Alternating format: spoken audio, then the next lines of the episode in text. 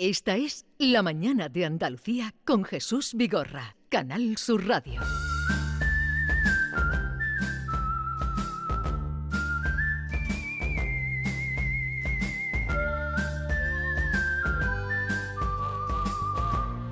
Desde el límite con Vico, nuestros momentos de filosofía, pero comprensible, digerible, porque así nos lo hace Vico. Y hoy el fin de la inteligencia y ya son nueve las comunidades, Andalucía entre ellas, que se suman a la prohibición del uso de los teléfonos móviles en los colegios. Una noticia que sorprende quizá aquellos que ya no tenemos hijos en edad escolar, simplemente porque en muchos casos lo damos ya por hecho. Pero hay otros que tienen hijos en edad escolar y otros que eh, los tendrán.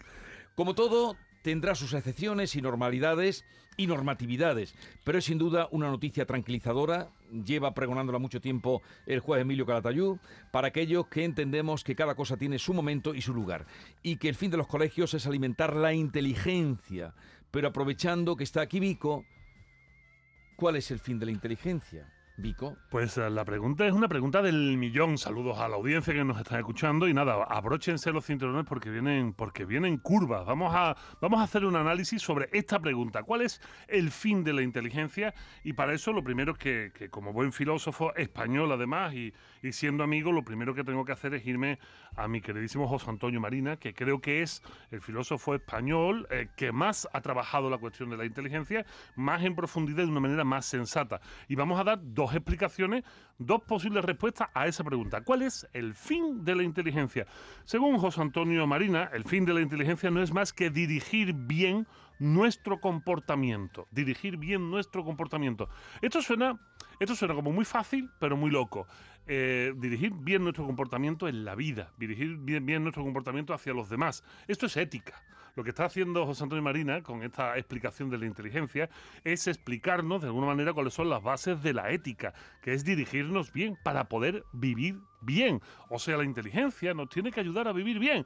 Y de repente, cuando hablamos de ética, pues nos, nos aparece el bueno de Aristóteles. Uh -huh. Damos un paso atrás, nos vamos 2350 años al pasado, aparece Aristóteles y nos dice nada más y nada menos que la ética tiene una finalidad última. O sea, vamos haciendo silogismo, ¿eh? vamos uniendo una cosa con otra. ¿Y cuál es la finalidad última de la ética? La felicidad la felicidad. La ética es el arte del buen vivir y nos ha de llevar a la felicidad. Por tanto, hacemos un silogismo, A implica B, B implica C, luego tanto A implica C. El fin de la inteligencia, uniendo a José Antonio Marina y uniendo a Aristóteles, es hacernos más felices.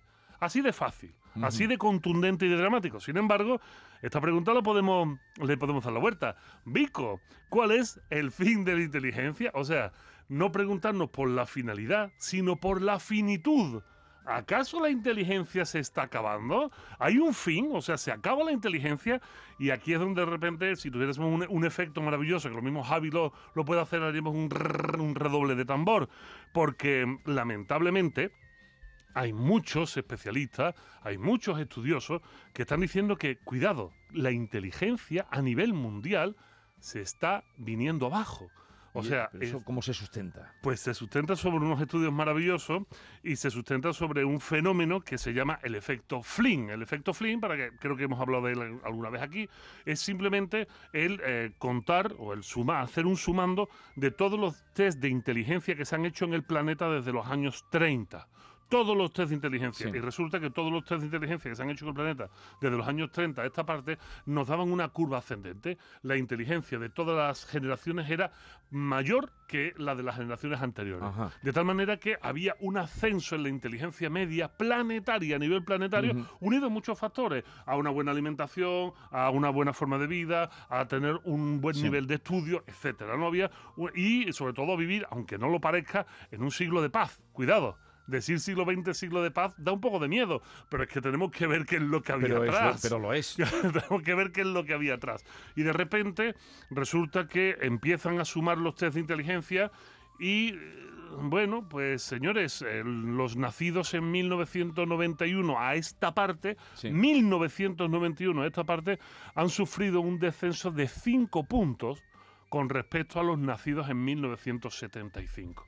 El efecto Flynn, que se había medido claramente en una línea ascendente que subía más de 14 puntos la media de inteligencia desde principios del siglo XX hasta, Hasta- la fecha, resulta que ha bajado 5 puntos porque la inteligencia está menguando. Y esto lo uno con el principio de esta sección, cuando hablamos de el quitar los teléfonos móviles de- a los niños de los colegios. Hay un francés que yo le invito a todo el mundo al que lo lea, a pesar de que les gusta quemar nuestros camiones, pero dentro de su ilustración hay cosas buenas. No, hay de todo en Hay de todo en la- Francia. en las viñas Incluso dentro- francesas. incluso dentro de los agricultores. También, también. Ah, pero tú prefieres las viñas. Eh, Tú eres más de viñas. Yo soy más de viña, aunque tampoco le digo que no a la cebada. Em, decía, decía Michel Desmourguet, que Michel Desmourguet, para que la gente sepa quién es, que esto, esto no es un vecino eh, que tenemos en casa, este es el director de investigación del Instituto Nacional de la Salud y la Investigación Médica en Francia, o sea, el, neuro, el neurobiólogo más importante de Francia ahora mismo, en su libro La era de cretinos digitales, La era de cretinos la era de digitales. los cretinos digitales, eh, editorial Península mil no- mil- 2019, nos decía, cuidado con la exposición de los niños a las pantallas. La exposición de los niños a las pantallas, teléfonos móviles, eh, iPads, eh, ordenadores, etcétera, está llevando a una atrofia en las capacidades intelectuales de nuestros hijos.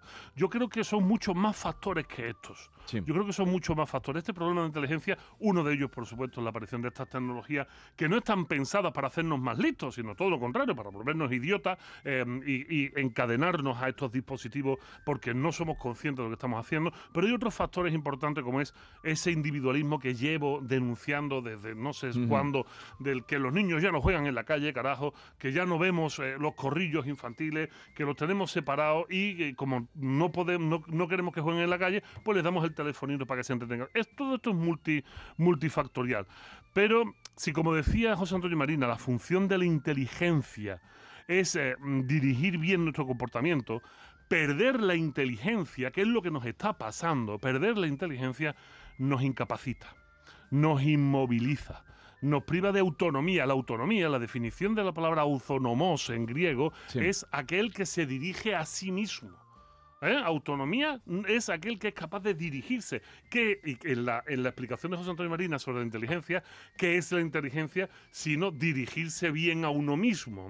O sea, la autonomía es un ejercicio de inteligencia y la, quitamos. Finalmente, la pérdida de la inteligencia nos ancla a la tendencia imperante en ese momento, nos vuelve a críticos y finalmente, volviendo a Aristóteles, nos hace infelices. El fin de la inteligencia, tal como ya los especialistas, sociólogos, psicólogos, médicos nos están diciendo, nos está haciendo profundamente infelices y creo que hoy no es el momento de volver a sacar las cifras de problemas de salud mental, pero esto que está pasando tiene una correlación lógica.